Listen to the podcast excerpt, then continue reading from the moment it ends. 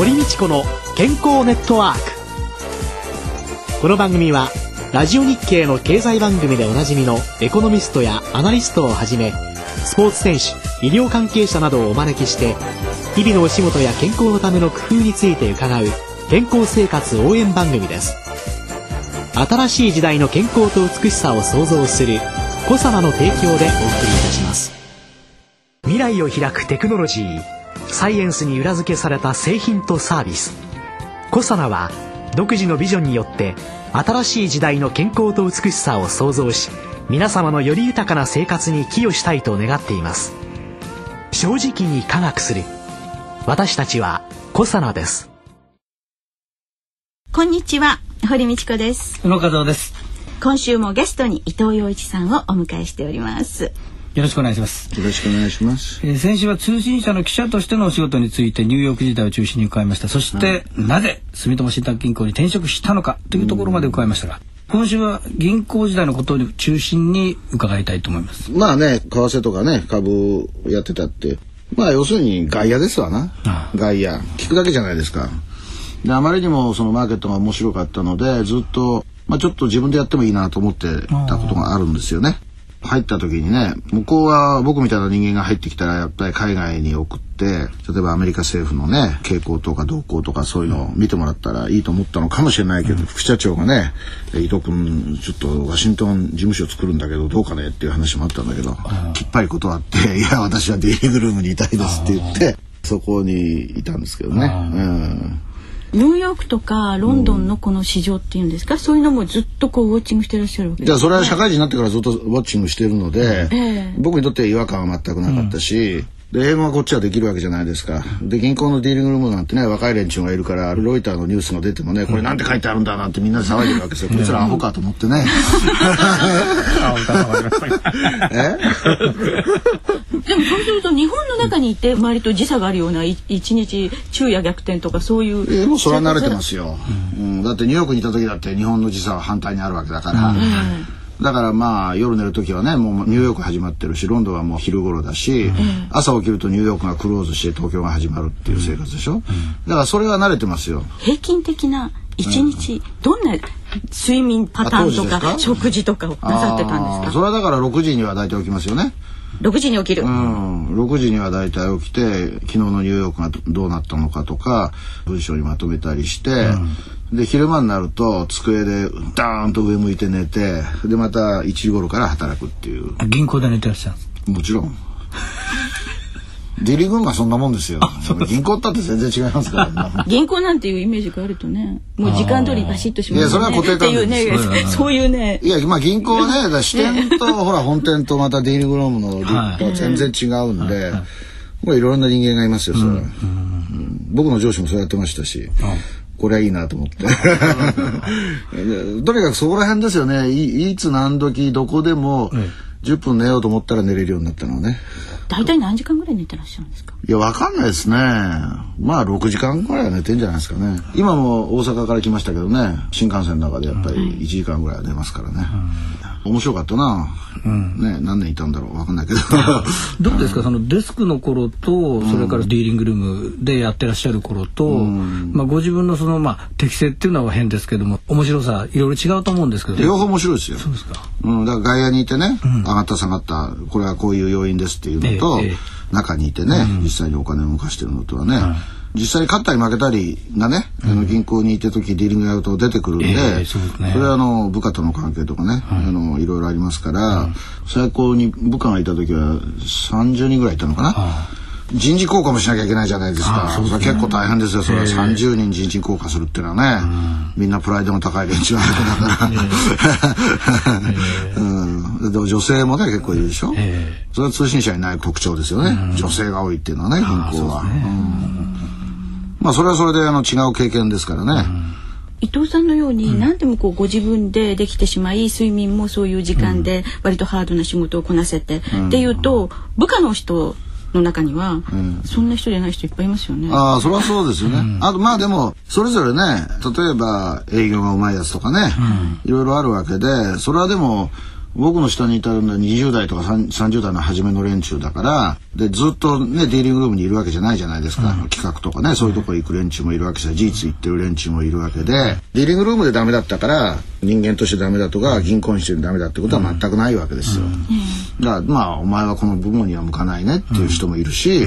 だからといって他で通用しないわけじゃないから、まあ本当はそういうのを見分けてやるのが必要なんでしょうね。うんまあでも僕はほら途中から入ってきてるから視点でね札数えることをやったこともないし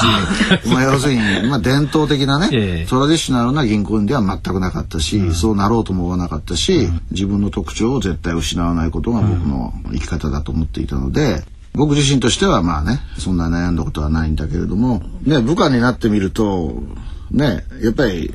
銀行員も何でもそうな組織の人ってのはみんなやっぱり偉くなりたいわけですよね。うん、まあだから僕の下にいてプラスだったのかマイナスだったのか僕は知りませんけれども あのまあそれぞれみんなね 今部下だった連中は。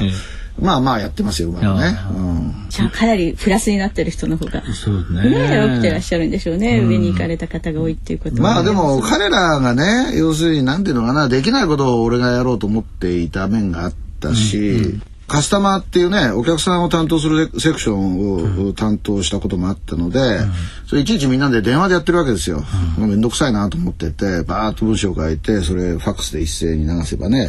うん、楽だとか。だから物を書くことをやめたことはないんですよね。ニューヨークにいらっしゃった時には、ストレスのオフの時にその1週間の休暇とかっていうのがあったわけですけど、はい、銀行員時代はどうだったんですか？いやもうそれはだって結構ね麻雀もやりましたし、えーお酒も飲み歩きましたし、うん、まあそれはもう結構遊びましたよ、うん、そういう意味では、いやいや切り替えが早いので。メリハリがこうある、ね、あと出張も結構あるじゃないですか。でもそういう意味でそのホテルで過ごされる時間っていうのも結構ありますよね、はい、空気の乾燥であったりとかそういうコンディションですか？そういうのをどうやって？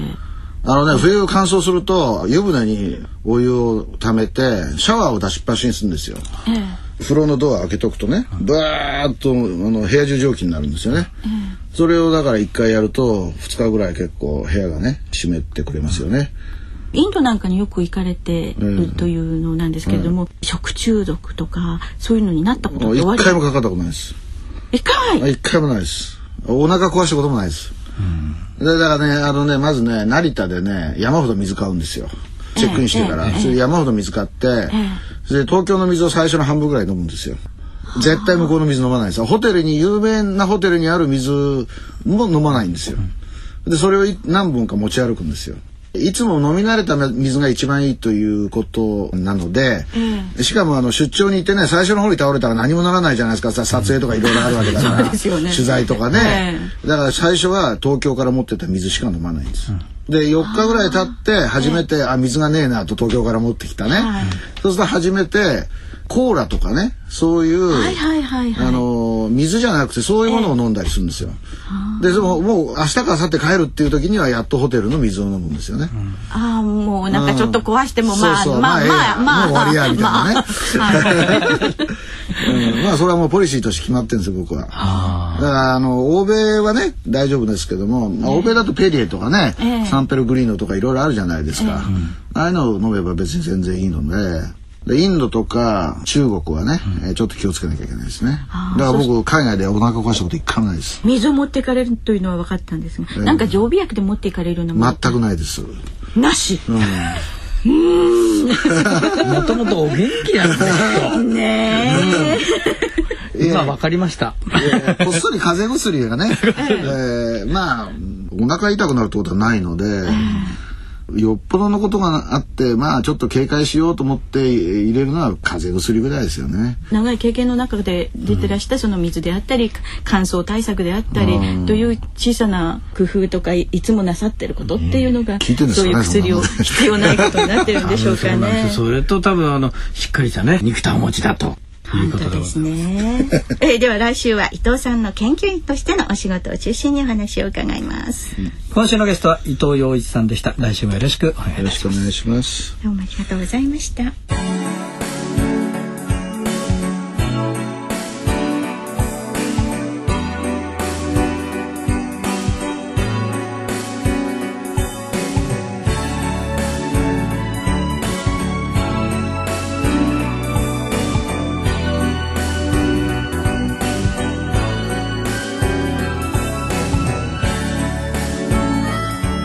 健康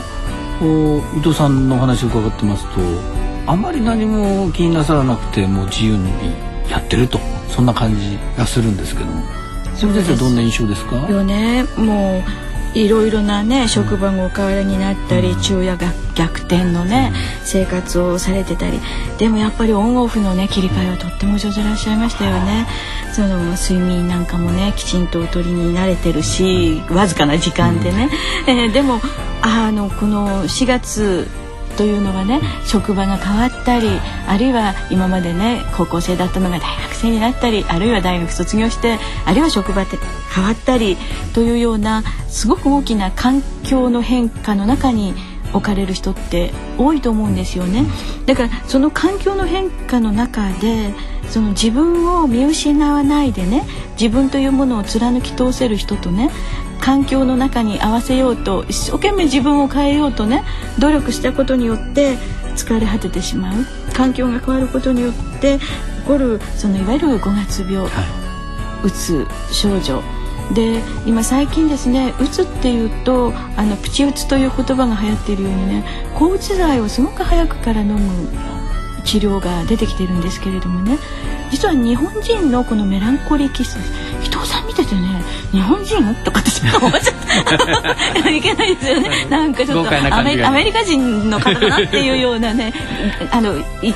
ええ、一見だけですよ。はそんな風に思ったんですけれどもでも思うのはあのそうできない人たちっていう日本人のメランコリー気質から言えばすぐうつ病と判断してうつ病の薬を飲むっていうのはやっぱりあんまり良くないんじゃないか。手遅れになってもいけませんけれどもあの少し気持ちを和らげるサプリメントなんていうのもありますのでね。そんなものも私は生活の中に最初は取り入れていただけるといいなっていうのをねこの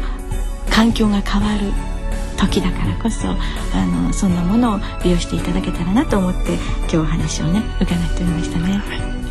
えー、来週も伊藤洋一さんをゲストにお迎えしてお送りしてまいります。お相手は堀道子と宇野和夫でした。それではまた来週ごきげんよう。